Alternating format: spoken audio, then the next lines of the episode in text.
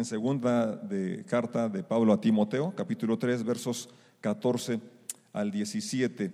Y antes también quiero recordarles que estamos en estos 40, días eh, de Pascua donde estamos llevando un devocional. Los que quieran unirse, al final, ahí en el módulo de información se van a dar eh, estos devocionales para que estemos siguiendo este tiempo de de reflexión, aprovecharlo al máximo, así que esta es la, intención de proveer este material. Y empezamos esta serie hace ocho días de lo básico, lo básico en la vida cristiana, lo básico para un creyente, ¿verdad? Son, se reduce a unas cosas eh, elementales y una eh, que me toca compartir hoy es precisamente... Eh, no puedo decir que es la, principal, pero realmente Jesús dijo, el cielo y la tierra pasarán, pero mis palabras no pasarán. En un mundo tan cambiante, en nuestra vida tan, tan variable, nuestros sentimientos y emociones, necesitamos algo firme, algo sólido en que poder eh, descansar. El Señor también dice que... Eh, ¿Cómo compararía aquel que escucha su palabra y la guarda? Dice, es semejante a un hombre prudente, un hombre sabio, un hombre inteligente que cava, que hace para construir, hace la cimentación en un lugar hasta que encuentra terreno sólido y ahí construye su casa. Y entonces, aunque venga la tempestad, venga la tormenta y incluso un río de con ímpetu contra la casa va a soportar porque está sobre la roca. Entonces, la palabra de Dios es un fundamento en el cual podemos edificar nuestra vida. Y este pasaje que está aquí en la segunda carta de Timoteo, eh, capítulo 3, versos 14 al 17, nos dice así, pero tú debes permanecer fiel a las cosas que se te han enseñado. Sabes que son verdad porque sabes que puedes confiar en quienes te las enseñaron. Desde la niñez se te ha enseñado las sagradas escrituras, las cuales te han dado sabiduría para recibir la salvación que viene por confiar en Cristo Jesús. Toda escritura es inspirada por Dios y es útil para enseñarnos lo que es verdad y para hacernos ver lo que está mal en nuestra vida. Nos corrige cuando estamos equivocados y nos enseña a hacer lo correcto. Dios la usa para preparar y capacitar a su pueblo para que haga toda buena obra. Les invito a que oremos. Padre, te damos gracias por esta lectura de tu palabra y gracias porque tú nos iluminas con tu espíritu. Yo declaro que los presentes estamos aquí con un corazón humilde y receptivo para recibir tu palabra y que tu palabra hoy caerá en buena tierra porque somos hacedores de tu palabra. Gracias por abrir nuestros corazones. En el nombre de Jesús decimos, amén. Timoteo tuvo el privilegio, como algunos aquí, que desde muy pequeños escucharon el mensaje de la palabra de Dios, se les enseñó versículos de la Biblia. Y él, menciona varias cosas importantes que se aplican a todos. Quizás desde pequeño no oíste, pero estás escuchando hoy. Quizás nunca la habías escuchado, pero hoy estás escuchándola. Y ese es un privilegio, es una bendición que, que puedes tú tomar para ti. Y dice unas verdades muy preciosas. Una de ellas es que esta, esta eh, la palabra de Dios eh, las Sagradas Escrituras te hacen sabio, te, hacen, eh, eh, te, dan sabiduría para elegir lo correcto y es la salvación, la cual es por confiar en Jesús, o sea, por la fe en Cristo, es que obtenemos la salvación. Es decir, la palabra de Dios tiene como finalidad presentarte el plan de salvación y más que eso, presentarte al Salvador. Presentarnos a Jesús, su vida, su obra, su enseñanza. Lucas dice que él, relata lo que el Señor enseñó, lo que el Señor hizo porque a través de sus acciones también nos revela quién es Él y, lo que, y por qué lo hizo. Y a través de la enseñanza podemos ver su personalidad, podemos ver su carácter, podemos ver cuánto nos ama y los planes que tiene para cada uno de nosotros en esta mañana. Y por eso damos gracias.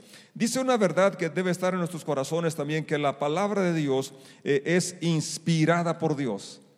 Toda escritura es inspirada por Dios. Diga conmigo, es inspirada por Dios. Es decir, aunque hombres eh, como tú y como yo escribieron, eh, fueron los, los secretarios nada más, el autor es Dios.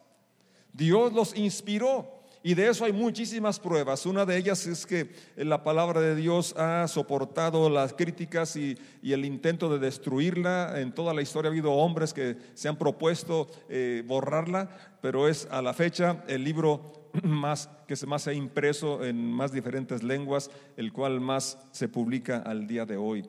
porque la palabra de Dios es viva y es eficaz.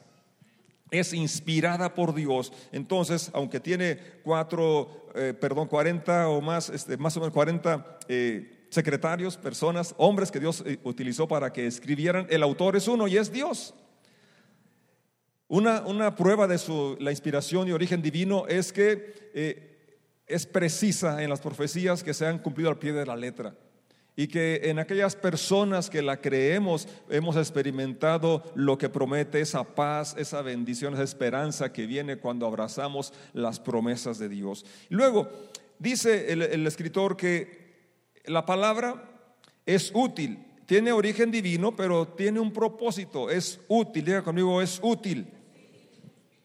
¿Y para qué es que es útil? Bueno, dice, para enseñarnos lo que es verdad para enseñarnos, para ver aquellas cosas que son la realidad, para redarguirnos, para mostrarnos cuando una conducta, una actitud nuestra no es agradable a Dios, no es la correcta. Podríamos nosotros pensar que ciertas acciones, ciertas palabras, cierta conducta, pues eh, eh, ni es ni mala, ni es ni mala ni bueno, quizás es buena, pero cuando tú te expones a la palabra de Dios, la palabra te va a mostrar que aquellas cosas no le agradan a Dios, que van contra su carácter, que van contra su voluntad y te va a redarguir, te va a hacer sentir que no es correcto, que no está bien.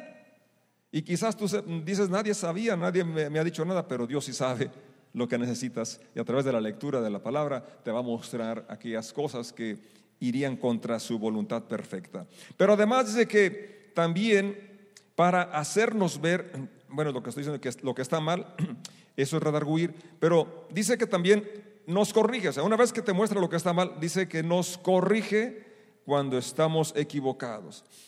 Como humanos nos equivocamos, tendríamos muy buenas intenciones, pero si no tenemos un mapa, si no tenemos algo preciso que nos guíe, entonces podemos equivocarnos. Pero la palabra nos corrige cuando nos equivocamos y además nos enseña para hacer lo correcto. En ocasiones tenemos esa duda, ¿será correcto, será incorrecto, estará bien, estará mal?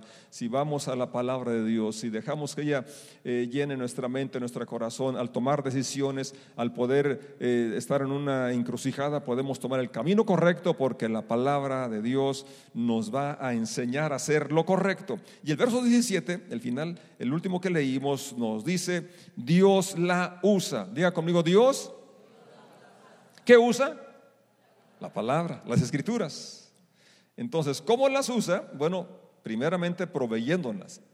Está hoy a tu alcance con precios muy accesibles, con formatos diferentes, traducciones actuales, con lenguaje actual que no requieres de diccionario, no requieres de, otros libros para que la entiendas. Muy fácil está la palabra accesible, por eso Dios la usa, que primeramente ha usado a hombres para que la, traduzcan, la impriman, la, hagan accesible para cada persona y ahora tú la leas y la practiques, la pongas en práctica y ahora sí entonces va a ser la herramienta que Dios ha dispuesto para qué? Dios la usa para preparar y qué más? Capacitar a quién? A ti, que eres pueblo, que eres la iglesia, para que, ¿para qué? Para que haga toda buena obra. Y aquí viene un punto bien interesante. O sea, la palabra de Dios, la Biblia, no es solamente información, no es solamente llenarte de conocimiento, sino que es algo práctico. Dios nos ilustra, Dios nos manda a hacer cosas.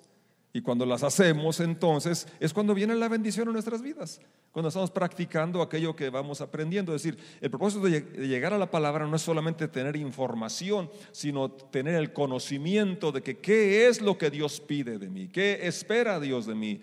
Y lo, lo interesante es que aquí usa dos palabras importantes, nos capacita, nos prepara y nos capacita.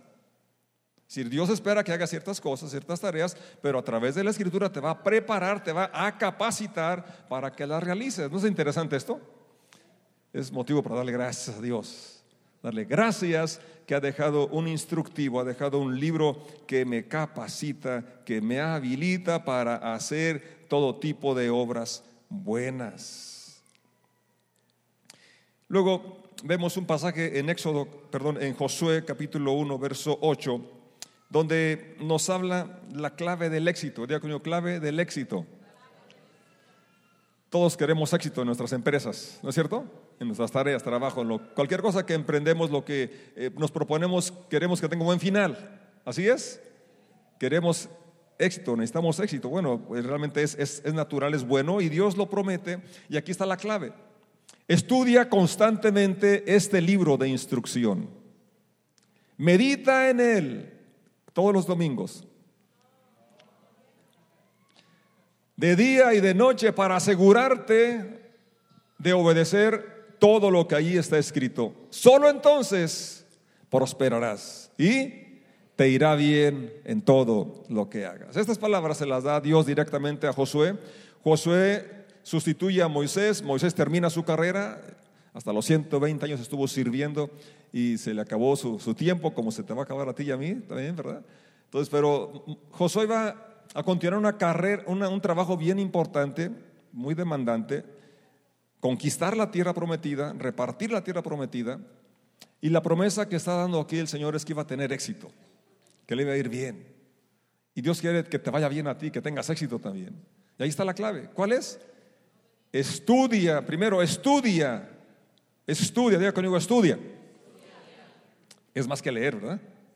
Porque puede leer así de una forma superficial, pero estudiar es que se sienta con toda la disposición, con toda la actitud, y quizás va a acercar su diccionario, su concordancia, su comentario, va a usar otras herramientas para tener una comprensión más profunda de la palabra de Dios, ¿verdad? Y va a tener su libreta para tomar notas, y va a escribir las preguntas, y va a estar pidiendo a Dios que le revele, y luego también si no, pues va a preguntar al pastor, oye, pastor, no entendí aquí, o a alguien más que, puede ayudarle a que clarifique aquella palabra, aquella pasaje que no se va a comprender. Estudia, diga conmigo, estudia. No un día, sino constantemente. Este libro de instrucciones. Y luego una vez que estudiamos, que anotamos, que memorizamos, lo que sigue es medita en él. Eh, Dios nos, nos compara como sus ovejas, ¿es cierto? Que Él es el buen pastor y Él dio su vida por sus ovejas. Las ovejas son como las vacas, las vacas están pastando, muchos conocemos las vacas más que las ovejas, que es lo que por aquí es más común, y después de que eh, llenan su almacén, se, echan o paradas ahí, no sé cómo le hacen, le dan una vuelta por ahí y empiezan a, a, a rumiar, a masticar, a masticar, a sacarle todo el jugo, aquello que habían pastado durante el día. Entonces, eso es meditar. Un tiempo, si alguien no le nutre lo que lee, es porque le falta rumiar. ¿Verdad? Es porque le falta que saque aquella palabra, que la medite, la analice, la deje que sea parte de su ser. Quizás esa sea la parte que más nos falta enfatizar, porque muchas personas sí la leen y luego dicen, pero es que no la comprendo. Es que hace falta que la medite. Hace falta que, que esté orando, Señor, revélame ilumíname, este pasaje no lo entiendo, ¿qué quiere decir? ¿Cómo se aplica a mi vida? ¿Sí? Entonces una vez, fíjate, ¿por qué? Una vez que la lees y que la meditas, lo que sigue dice, eh, para asegurarte de obedecer. Si lo proyectas, por favor, para subrayar esa parte, porque va en un orden, fíjate, primero estudiar, luego meditar y luego asegurarte de qué? ¿De qué? De obedecer, practicar. Santiago dice, no sean oidores olvidadizos, sino hacedores de la palabra.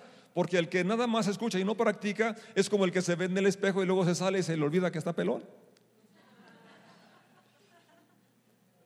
Se le olvida que no se peinó, se le olvida que trae la gaña, se le olvida que, ¿verdad? Se le olvida cuál es, cómo es. Entonces necesitamos escuchar, estudiar, meditar y practicar. Y entonces si viene lo que todos anhelamos. Y a veces, a veces decimos, es que no es cierto que, que hay prosperidad, no es cierto que me va a ir bien. Bueno, quizás nos hemos brincado algunos de los pasos. Quizás nos hemos brincado el paso importante de meditar, deleitarnos en la palabra. O el más crítico que es obedecer, ponerlo en práctica, obedecerlo. Dios es fiel. Dios es fiel. Él cumple sus promesas.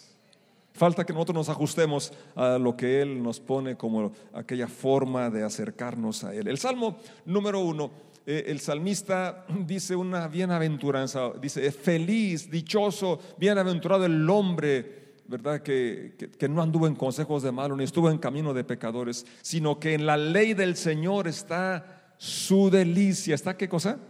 Su delicia. Por lo tanto, en su ley, en su palabra medita de día y de noche. Entonces, como resultado de esto, dice, será como el árbol plantado junto a corrientes de agua que da su fruto a su tiempo y su hoja no cae. Y todo, ¿cuántas cosas? Todo lo que hace, prosperará. Le va a ir bien, le va a salir bien. Ahí está la, la clave otra vez, que medita en la palabra, que le, encuentra no una carga, no un tengo que, sino un deleite, porque eso es la palabra de Dios, eso trae deleite. Hebreos capítulo 4 y verso 12 nos habla de que la palabra de Dios es viva y es eficaz. Podría, podríamos predicar de un mismo pasaje todos los domingos, pero y es inagotable porque es viva. Usted puede pasarse muchos días en un solo versículo y, siempre le va a traer iluminación, le va a traer revelación, le va a traer aliento, le va a traer ánimo, porque la palabra es viva. Hebreos 4, 12, por favor.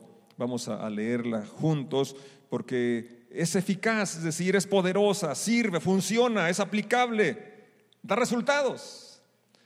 Pues la palabra de Dios es viva y poderosa y es más cortante que cualquier espada de dos filos. Penetra entre el alma y el espíritu, entre las articulaciones y la médula del hueso. Deja al descubierto nuestros pensamientos y deseos más íntimos. La palabra de Dios es viva, es eficaz, es más cortante. Por eso en ocasiones nos incomoda. ¿Es cierto? Y se pregunta, ¿quién le dijo al pastor esas cosas? Que yo hice, ¿quién le fue con el chisme? ¿Quién le contó? Nadie me contó. Ni yo sé nada. Bueno, algunas cosas. Pero no estoy contando en base a lo que sé de sus vidas, sino que la palabra es viva y la palabra llega a cada corazón. La palabra le va, nos va a confrontar porque Dios nos ama y, y como espada llega y corta e incomoda. Pero luego tiene la cualidad que también sutura. Al ir saliendo va ¿verdad? Suturando, va sanando. Y eso es lo más interesante de la palabra. Que confronta, como ya miramos el texto inicial, ¿verdad? Nos redarguye, nos muestra lo que está mal, pero también nos muestra lo que, cómo se deben hacer las cosas. Qué precioso es Dios. Gracias por su palabra. La palabra de Dios es viva, es eficaz. Puedes confiar en ella, puedes leerla con esa confianza de que va a traer resultados. Sirve, funciona, es aplicable da resultados, es poderosa. Santiago en su capítulo 1, del verso 21 al 25, nos habla una, una, actitud que tenemos, debemos de tener al acercarnos a la palabra y es la humildad. Diga conmigo, humildad. Para aprender tiene uno que acercarse con humildad y saber que necesita aprender, reconocer que necesitamos aprender. Y dice de esta forma, así que quiten de su vida todo lo malo y lo sucio y acepten con humildad la palabra de Dios que Dios les ha sembrado en el corazón, porque tiene el poder para salvar su alma. La palabra de Dios tiene el poder para salvar nuestra alma, pero necesito recibirla con humildad. Dios la siembra en el corazón. Dios deposita su palabra en el corazón. Cuando, tú la lees, cuando tú escuchas un sermón, está llegando la palabra al corazón, pero tienes que recibirla con humildad. No empezar a defenderte, no empezar a argumentar, no empezar a, buscar pretextos, sino dejar que esa palabra llegue a tu corazón. recibid con mansedumbre la palabra implantada porque tienen la capacidad de salvar nuestras almas. Ese es el verso 21 y el 22 dice así, no solo escuchen la palabra de Dios, o sea, es, un buen inicio escuchar, qué bueno que están aquí, gracias por su atención. Pero ¿qué sigue? Tienen que ponerla en práctica. No lo digo yo, ¿quién lo dice? Ajá. De lo contrario, solamente se engañan a sí mismos. Verso 23. Pues si escuchas la palabra pero no la obedeces, será como ver tu cara en un espejo. Te ves a ti mismo, luego te alejas y te olvidas de cómo eres, que no eres tan guapo. Pero si miras atentamente la ley perfecta que te hace libre y la pones en práctica y no olvidas que lo que escuchaste, entonces ¿qué?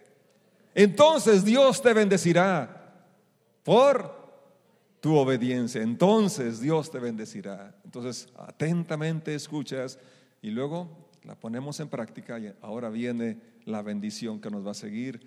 Dios nos va a bendecir por, por la obediencia.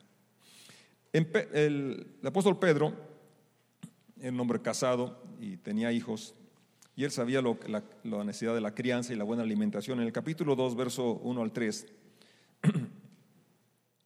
ayer o antier estaban en mi casa eh, Julieta y David y Eleonor, y no quería comer la pequeña, y estaba ambos eh, insistiéndole de una forma y de otra eh, para que comiera, porque, pues porque la aman. Y así, ahora que estaba preparando este tema, cuando leí este pasaje, yo creo que así es Dios con nosotros. Nos busca de una manera y de otra para que comamos, porque Él quiere nuestro bienestar.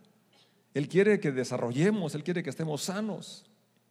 Y dice la palabra de Dios, por lo tanto, desháganse de toda mala conducta. Fíjate cómo está relacionado el asunto de deshacernos de cosas desagradables a Dios. El otro pasaje de Santiago insiste con lo mismo y Pedro toca el mismo punto. Acaben con todo engaño, hipocresía. Si no sabías que era lo malo, pues ahí está describiendo algunas cosas que son desagradables a Dios. Es el engaño, la hipocresía, los celos y toda clase de comentarios hirientes, el bullying. Como bebés recién nacidos, deseen con ganas la leche espiritual pura, no al pura sino la leche espiritual pura, la palabra de Dios, para que crezcan a una experiencia plena de la salvación. Fíjate, hay más todavía de Dios para ti, para mí. En este camino hay más.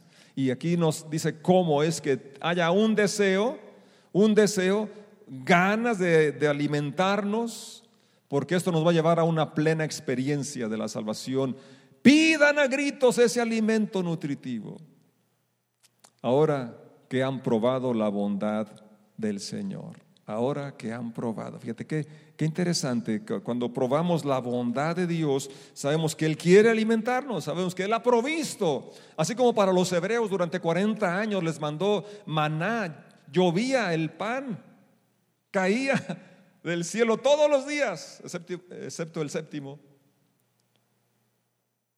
40 años lo que tienen que hacer es solamente recoger su alimento. Bueno, Dios ha provisto para, que, para ti, para mí también, algo mejor que el maná. Porque dijo el Señor, ellos comieron maná y se murieron, ¿eh? quedaron en el desierto. Yo soy el verdadero pan que he descendido del cielo, dice el Señor. Y aquel verbo se hizo carne. Y aquel verbo nos dejó su palabra escrita para que ahora nos alimentemos. La provisión de nuestro Padre que, que hemos probado que Él es bondadoso, su bondad se manifiesta en que provee el maná, provee el alimento, provee la leche espiritual, pero ahora la parte tuya y la mía, dice Pedro ahí, deseenla, quiéranla, anhélenla y pídanla a gritos. Y no tenemos que quedarnos en desearla y, y pedirla a gritos, sino acercarnos al libro santo con ese apetito, con ese anhelo de alimentarnos. Y entonces esto es lo que nos va a dar la fortaleza, es lo que nos va a dar el desarrollo para poder llegar a ser las, las personas que Dios espera que seamos. Hebreos en su capítulo 5 y verso 11, el, escritor aquí también menciona esa similitud de, del alimento, la, la leche, la niñez, pero también con la madurez Así como es, es eh, natural que cada papá, cada, deseemos que nuestros niños estén sanos y, se alimenten y que vayan desarrollando, vayan creciendo, Dios espera lo mismo de ti y de mí. La niñez es una etapa bonita, pero transitoria. Es una etapa, ¿verdad?, que es breve realmente y empieza a desarrollar donde al rato mi nieta apenas tiene un año y ya agarra la comida, ya toma la comida con sus manos. Le gusta sentir el espagueti y, ponérselo en su boca, le gusta tomar la zanahoria, y le gusta sentir la textura y llevársela a la boca, ya, no tienen que darle en la cuchara, ya puede ya tomar. Y apenas tiene un año. ¿Cuántos tenemos un año en Cristo y solamente dependemos de lo que nos dan? ¿O ya aprendiste a ir tú solo y tomar? Sí, yo creo que sí. Y si no, es tiempo de que lo hagas. Y de lo que dice aquí el escritor de Hebreos. Nos gustaría decir mucho más sobre este tema, pero es difícil de explicar sobre todo. ¿Por qué? Porque ustedes son torpes espiritualmente y tal parece que no escuchan. Verso siguiente. Verso 12. Hace tanto tiempo que son creyentes, no sé al cuánto tiempo ya debe o puede uno ya enseñar a otros. Pero yo creo que en cuanto nos convertimos y miramos en la escritura, que aquella persona que recién se convirtió, el Señor lo mandó, luego ve a la casa y cuéntales cuán grandes cosas ha hecho Dios contigo. No tiene que ser un teólogo para hablar de Jesucristo, simplemente cuente lo que Dios hizo en su vida, su experiencia, su vivencia. Eso puede bendecir a muchas gentes, animarlo a que se acerque, porque hay solución en Jesús. Así es. Entonces dice el apóstol aquí, eh, que por el tiempo que, tenemos deberíamos estar ya enseñando a otros. En cambio, necesitan que alguien vuelva a enseñarles las cosas básicas de la palabra de Dios. Son como niños pequeños que necesitan leche y no pueden comer alimento sólido. Siguiente versículo. Pues el que se alimenta de leche sigue siendo bebé y no sabe cómo hacer lo correcto. Entonces, pero el plan de Dios, verso que sigue, nos habla pues que eh, podemos eh, por el ejercicio y por el alimento sólido pasar de leche a alimento sólido. Así es. Dios espera que todos hagamos esa transición, que no nos quedemos en pañales. No nos quedemos con el bibi, con el puré, la papilla. Es un tiempo que se requiere y es bueno, pero no toda la vida. ¿Verdad? ¿Cómo se viene una iglesia con puros chabelos? ¿Verdad que no? Uno que otro está bien, pero no todos. El alimento sólido es para los que son maduros, los que, ¿los que qué? A fuerza de práctica. Digan conmigo, práctica. Práctica, así es. Empieza a leer y quizás no entiende, pero sigue leyendo y, otro pasaje le va a dar luz a aquel pasaje que no entendió. Eh, sigue leyendo y se va enamorando del autor y entonces tiene más ganas de leer y es un círculo, ¿verdad?, que se retroalimenta tanto el amar al autor como amar sus cartas, amar sus palabras. El alimento sólido es para los que son maduros, los que a fuerza de práctica están, ¿qué cosa? Capacitados para distinguir entre lo bueno y lo malo. El mejor consejero es Dios y su palabra más que cualquier otra persona con experiencia, es Dios y su palabra. Y usted a través de la práctica, de la lectura, de la meditación, de, poner por obra lo que va aprendiendo y de enseñárselo a otros, porque el que enseña aprende, aprende más que, ni cuando no enseña. Porque dice el Señor, da y se os dará. ¿Sí? Cuando das, recibes. Entonces ahí está, es el principio. Entonces tú empiezas a compartir lo que sabes y eso te va a habilitar para recibir más revelación, más comprensión de la palabra de Dios. Empieza a practicar, entonces te vas a llenar de entusiasmo por conocer más de las verdades de Dios y no solamente de las verdades, sino de su persona, de su carácter.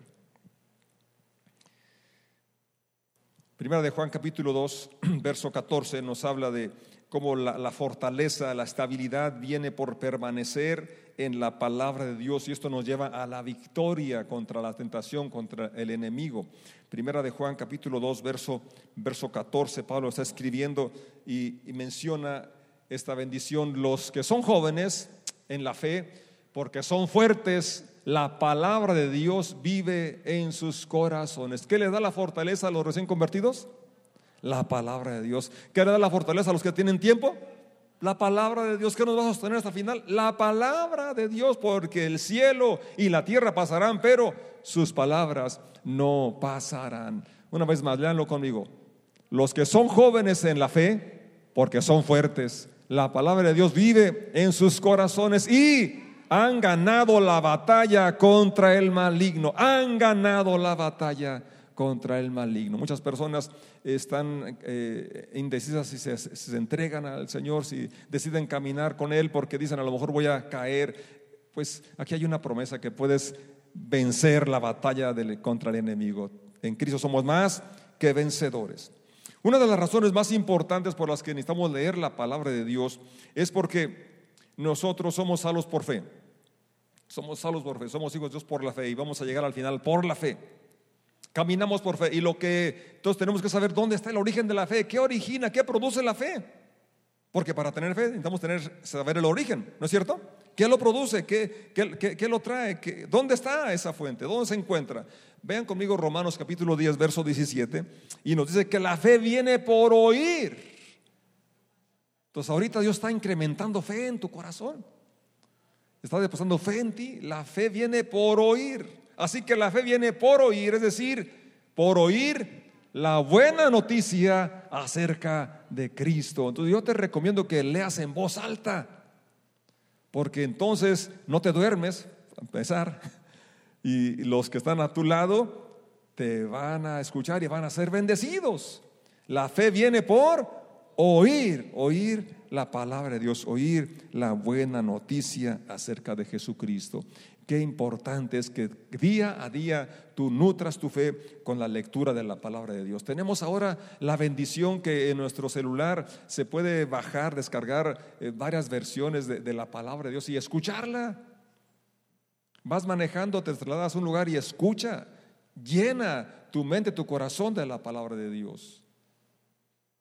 Pero es importante que, también en tu casa tengas un lugar donde ya con tu Biblia de papel te sientes, porque tiene la ventaja de que la, subrayas, la vuelves a leer, la relees, ves la referencia, ves la concordancia, es decir, puedes estudiarla con, con más profundidad. Romanos capítulo 15, verso 4 dice dos palabras tan importantes que están hoy escaseando y que necesitamos tenerlas en abundancia para poder compartirlas. Hay mucha desesperanza en el mundo, hay, mucha falta de, ánimo eh, y, esto lo podemos ver en la... tú ves los rostros de la gente eh, y, ves, los ven, se ven decaídos, se ven deprimidos, se ven tristes. Las noticias nos hablan de, cómo el índice de suicidios y tantas situaciones que, que se ven a su alrededor. Necesita la gente esperanza, necesita ánimo. ¿Y dónde está la fuente de esperanza? ¿Dónde está la fuente de ánimo? Pues mira este pasaje, dice, tales cosas se escribieron, o sea, lo que se escribió antes, habla de los demás libros de la Biblia. ¿Para qué se escribió? Para que nos sirva de enseñanza. Y las escrituras nos dan, ¿qué cosa? Esperanza y ánimo. Una vez más, esperanza y ánimo. Mientras esperamos con paciencia hasta que se cumplan las promesas de Dios. Eso sería suficiente para motivarnos a levantarnos cada mañana a leer la palabra de Dios. Que no se pase un día sin separar un tiempo, un espacio para nutrir nuestra fe, para recibir esperanza, para recibir ánimo. Todos lo necesitamos. Y a tu lado, a tu alrededor va a haber gente que necesita con más urgencia esperanza y ánimo. Tú puedes dárselos si conoces la palabra de Dios, si te llenas de la palabra de Dios. Por último, leamos Juan, Evangelio de Juan capítulo 20, verso 3. Este pasaje es bien importante. Si nada más te llevas este pasaje es suficiente de lo que te puedes llevar hoy en este día. Y es porque este, este versículo nos dice la razón por la que se escribió no solo el Evangelio de Juan, sino la razón por la que se escribieron todos los libros que contienen la Biblia. La razón por, desde Génesis hasta Apocalipsis tiene una razón, tiene un propósito específico. Y esto, esto, esto lo dice, es San Juan capítulo 20, verso 31. Ahí me, le faltó un 1, es el 3 nada más, falta un 1. Juan está diciendo que lo que se escribió, se escribió para que creamos que Jesús es el Cristo, el Hijo de Dios. Es decir, menciona antes que hubo muchas más cosas que Jesús hizo y enseñó que no se escribieron. Muchos milagros. En ese evangelio más adelante dice que si se escribiera todo, él creía que ni siquiera cabrían en el mundo tanto libro que tendría que escribirse. Y se nos parece exagerado, pero si se escribieran todas las cosas que hasta la fecha se siguen realizando, pues sí tiene sentido. Pero el punto es este. Muchas cosas se omiten, ¿verdad? Por ejemplo, han preguntado, bueno, ¿con quién se casó eh, Abel? bueno, Abel no se casó, pero ¿con quién se casó Caín y con quién se casó? ¿Y qué pasó con esto? Preguntas que a veces parece que no están ahí. Parecen ciertas lagunas, pero no, no son lagunas. Lo cierto es que Dios se centró en lo que tú y yo necesitábamos saber. Se escribió lo indispensable para que tú y yo conozcamos quién es Jesucristo. Se escribió todo lo que se requiere que conozcamos para que pongamos nuestra fe y nuestra confianza en Él.